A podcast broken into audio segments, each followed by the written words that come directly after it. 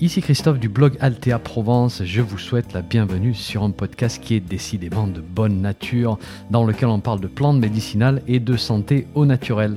N'oubliez pas de vous abonner à ma lettre d'information en suivant le lien dans le descriptif du podcast, c'est gratuit. Chaque semaine, je vous envoie des informations utiles et pratiques sur les plantes et la santé. Et puis au passage, vous allez recevoir un petit PDF cadeau sur la confection de produits maison à base de plantes. Allez, si vous êtes prêts, on démarre. 3, 2, 1, c'est parti. Bonjour, on va parler de jardin de plantes médicinales. Alors j'ai démarré mon jardin début 2010, il a connu différentes phases d'expansion et de contraction au fil des années en fonction des projets que j'avais, en fonction des expérimentations que je voulais faire, des différentes plantes médicinales que je voulais tester et puis aussi du temps que je voulais y consacrer bien sûr. Alors j'ai planté de nombreuses médicinales du monde entier, euh, très souvent que j'ai démarré à partir de graines. Et donc j'ai acquis une bonne expérience de jardinage de, bout en bout, on va dire, du semis à la mise en godet, à la mise en terre, à la récolte et puis à la transformation. Et toute cette expérience, je l'ai construite par moi-même. Alors il est clair que j'aurais pu devenir apprenti d'un jardinier expérimenté, hein, j'aurais appris beaucoup plus vite et puis j'aurais pas commis autant d'erreurs mais c'est pas le chemin que j'ai emprunté. Donc mes maîtres, mes enseignants, ça aurait été mes bourdes, mes ratés et mes râteaux, au sens propre et au sens figuré. Alors, c'est le but de l'épisode aujourd'hui. J'ai envie de vous parler de mes plus grosses erreurs au jardin euh, et ce qu'elles m'ont enseigné. Alors, ce sont des erreurs euh, assez fondamentales, donc des erreurs de, vision, si vous voulez, de philosophie de jardinage. Et puis je vous ferai un autre épisode avec des petites erreurs un petit peu plus terre à terre, hein, du style, euh, voilà, pourquoi j'ai utilisé la mauvaise terre, pourquoi le paillis euh, était mal utilisé, voilà, un petit peu plus logistique, on va dire. si vous êtes jardinier expérimenté, vous allez peut-être vous dire, bah oui, évidemment, il fallait pas un doctorat en horticulture pour en arriver à ces conclusions. Bon, ok, vous avez raison, mais euh, bah, ça a été mon chemin, mon cheminement. J'espère tout de même que toi jardinier, toi jardinière, débutante, novice, qui m'écoute, tu vas pouvoir euh, en tirer quelques informations utiles. Et aussi pour information, j'ai voulu enregistrer au jardin et pas dans mon studio. J'ai la route qui est pas très loin, donc désolé, mais vous allez entendre des voitures qui passent. Voilà comme ça. Alors ceci dit, on démarre avec ma liste d'erreurs. Alors, erreur numéro 1, c'est vouloir se fier aux livres. Et je sais que vous avez été nombreux à m'écrire et à me demander quel livre de jardinage de plantes médicinales j'ai utilisé, quels sont les livres qui m'ont aidé à faire mon jardin. Aucun, zéro.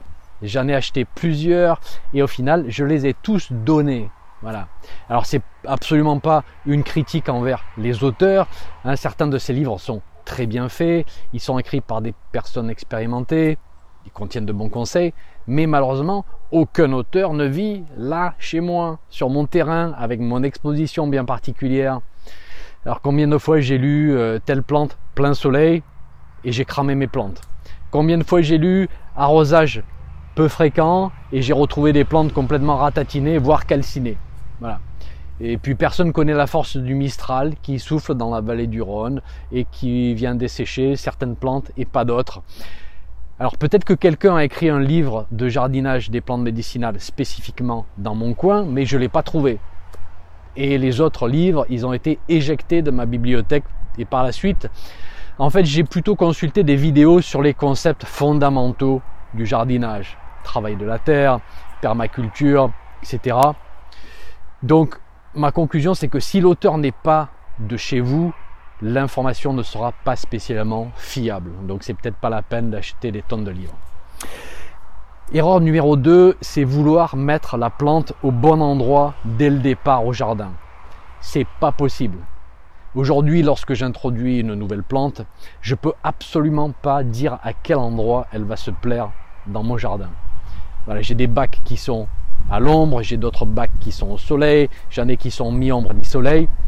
Euh, donc ce que je vais faire en fait, c'est introduire deux ou trois spécimens de la même espèce dans deux ou trois environnements différents et je vais voir, je vais observer. Et le passé m'a bien montré que je ne peux pas le deviner à l'avance. Voilà. Même si je base mon raisonnement sur la logique.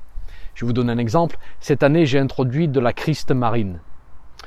Une connaissance a été très sympathique, m'a envoyé des graines, donc je les ai semées, ça a super bien germé. Euh, j'ai gardé 5 godets. Je vous expliquer pourquoi 5 godets et pas plus dans l'épisode précédent sur comment ne pas se cramer au jardin. Hein, si vous n'avez pas encore écouté, je vous conseille de le faire. Euh, et d'ailleurs, je vous explique aussi dans cet épisode précédent pourquoi je fais en grande partie des vivaces aujourd'hui et peu d'annuels et de bisannuels. Donc retour à ma Christ marine. La logique me dirait quoi ici? Bah, C'est une plante qui pousse sur les falaises du bord de mer. Elle résiste très bien aux embruns et à l'eau salée. Elle résiste bien à la sécheresse. Donc la conclusion, ça serait plein soleil, pas beaucoup d'eau. Mais c'est une erreur une erreur. Le passé m'a montré encore et encore que lorsque je croyais savoir, eh ben en fait je savais rien. Quand même assez puissant comme leçon. On rentre un petit peu dans, dans la philosophie de vie ici. Donc j'introduis dans mes différentes zones, je teste et en fonction du développement de la plante, je vais probablement au printemps prochain déplacer certaines plantes d'un endroit à un autre. Voilà, et d'ailleurs pour la Christ marine, je vois bien que celles qui sont mi-ombre, mi-soleil ont l'air de beaucoup mieux se développer dans mon jardin. Alors est-ce que c'est fini ensuite? Ben non, pas exactement. Parce que je vais peut-être constater que j'avais mis la plante ici, mais elle semble se ressemer un petit peu plus loin, là-bas. Ben peut-être que c'est là-bas son bon endroit. Donc je laisse le jardin m'enseigner tout ça. Et en fait, l'apparence de votre jardin de médicinal dans 5 ans, il n'aura absolument pas l'apparence de votre jardin aujourd'hui. Voilà. Vous allez peut-être le tracer, le dessiner, beaucoup réfléchir, Bon, ça va changer, ça je vous le garantis. Et puis c'est génial, du coup c'est un jardin vivant qui évolue au fil du temps, qui nous surprend. Moi je trouve ça plutôt bien. Un autre point que vous ne pouvez pas planifier à l'avance, c'est le volume que certaines plantes vont prendre par rapport à d'autres. Voilà. Et ça, on va en parler dans le prochain point sur la diversification. Donc, mon erreur numéro 3, ben, ça a été justement au départ de ne pas créer d'espace diversifié. Voilà, mon jardin les premières années, c'était des rangées et des carrés. Une rangée d'échinacées, une rangée de partenelles, une rangée de soucis.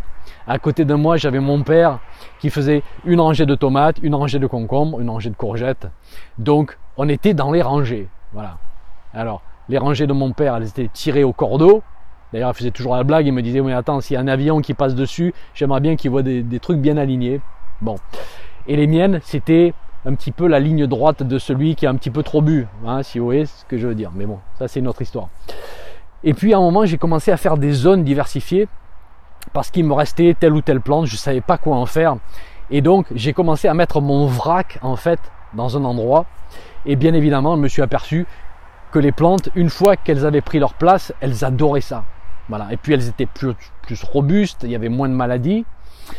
Euh, il y avait les plantes les plus grandes qui faisaient de l'ombre aux plantes les plus petites, ou alors qui les protégeaient du vent. Et c'est là que j'ai commencé à planifier différemment. Bien sûr, j'ai basculé sur les zones diversifiées. Alors, chose que j'aurais bien évidemment appris dès le départ si j'avais fait un stage chez une personne qui pratique la permaculture, par exemple. On est d'accord. Voilà. Alors attention là, on retombe aussi sur l'erreur numéro 2, qui est de penser que on va savoir où placer la plante dans cet écosystème diversifié. En fait, j'en ai aucune idée. Voilà. Par exemple, cette année, je ne savais pas si mon Diaogulan qui rampe allait grimper sur ma Santella asiatica qui rampe aussi et l'étouffer ou vice versa. Alors la réponse, c'est que c'est bel et bien le Diaogulan qui a gagné et qui a commencé à étouffer ma Santella asiatica. Donc il a fallu que je la déplace. Voilà. Euh, et puis chaque année, je vais en apprendre un petit peu plus. Autre exemple, derrière, ici à ma droite, j'ai de magnifiques eupatoires perfoliés euh, qui ont pris un énorme volume dans mes bacs cette année et qui commencent à faire un petit peu trop d'ombre à mes lotiers corniculés.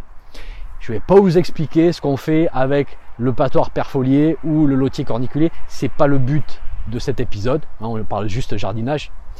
Et donc là, j'ai mon lotier qui recherche la lumière et qui devient tout rachitique. Donc il va falloir que j'élague mon eupatoir ou alors il va falloir que je bouche mon lotier. Et vu que mes eupatoires sont vraiment magnifiques et qu'ils me créent une zone d'ombre, eh ben, je vais probablement bouger mon lotier ailleurs.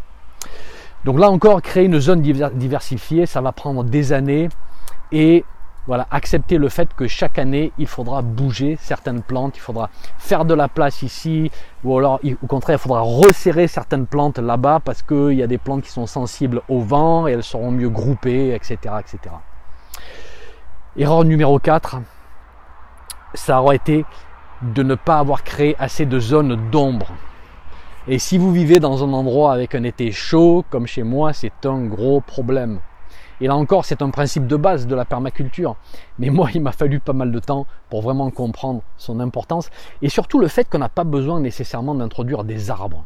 En fait, on peut utiliser des plantes qui sont plus hautes que les autres et qui résistent bien au chaud. Et une chose que je fais depuis peut-être deux ans, je sais pas si vous voyez, hein, juste derrière moi, j'utilise le ricin.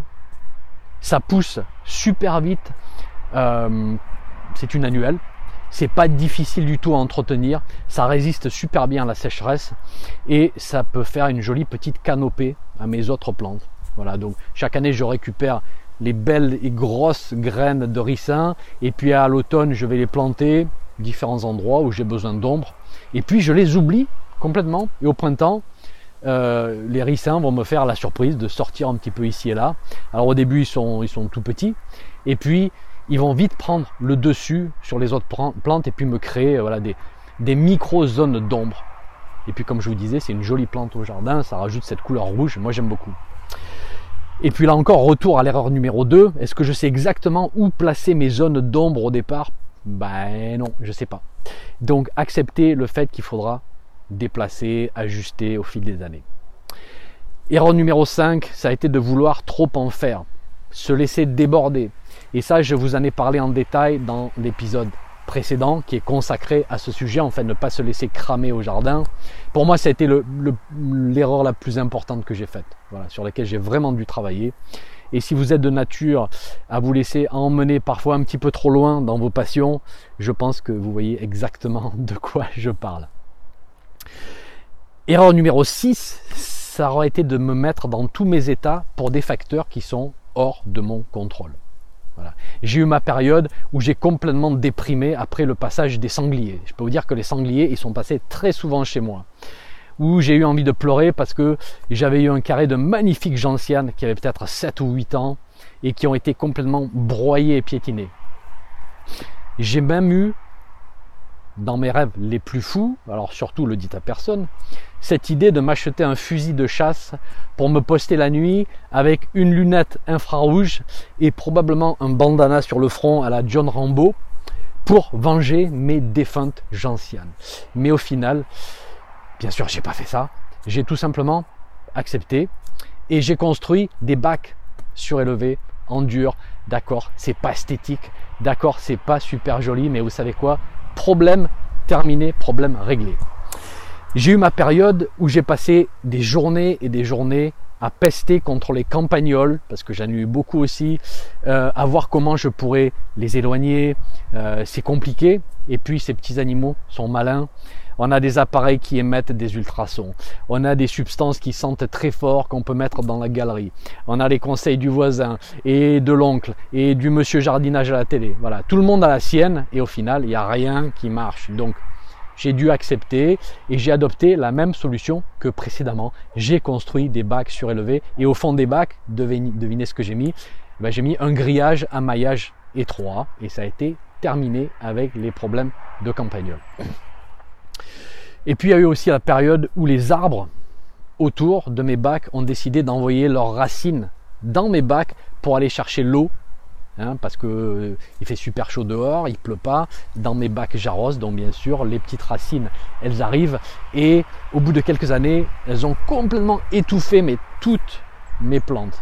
j'ai eu ça, j'ai eu des problèmes de limaces, bien sûr, il y a les fourmis, il y a les pucerons, il y a les maladies. Donc en fait j'étais dans le contrôle contrôle de tout. Et quand j'y pense aujourd'hui, je me dis que c'était complètement stupide. On ne peut pas contrôler tout ça. Voilà. Et puis ça sert à rien de se rendre malade, même si ça veut dire que régulièrement il y aura de la perte. Donc préparez-vous à la perte. C'est juste normal au jardin. Ce sont des cycles naturels. Voilà. Alors je sais que c'est du temps, de l'effort, de la sueur, mais c'est comme ça. On peut rien y faire. Et puis aujourd'hui, je vois même ça comme un don de la nature pour qu'elle m'enseigne quelques petites leçons de patience en particulier, parce que c'est vrai que je ne suis pas connu pour être quelqu'un de très très patient pour certaines choses. Donc ça, ça me fait du bien. Et puis je pense que je, m'étais mis dans l'idée, d'une manière très naïve, que l'état normal du jardin, c'est que tout tourne impeccablement. Voilà. Que dans une année parfaite, ça veut dire qu'il n'y a pas de problème, qu'il n'y a pas de maladie, euh, mais il y a toujours des problèmes. Et puis en fait, ce ne sont pas des, problèmes à proprement dit, ce sont juste des phénomènes naturels au jardin. Voilà, il faut voir ça comme ça, il faut voir ça comme la normale. J'espère que ça va vous aider à accepter un petit peu tous les défis du jardinage de plantes médicinales. Bon ben voilà, c'est terminé pour cet épisode. Merci d'avoir écouté, j'espère que ça vous aura été utile. Et je vous retrouve très vite pour de nouvelles discussions autour de nos chères plantes médicinales. Un petit message avant de vous laisser. Si vous avez aimé ce podcast, merci de laisser une évaluation sur votre plateforme de podcast favorite. Ça permettra à d'autres personnes de découvrir mon podcast et d'en profiter. Un grand merci.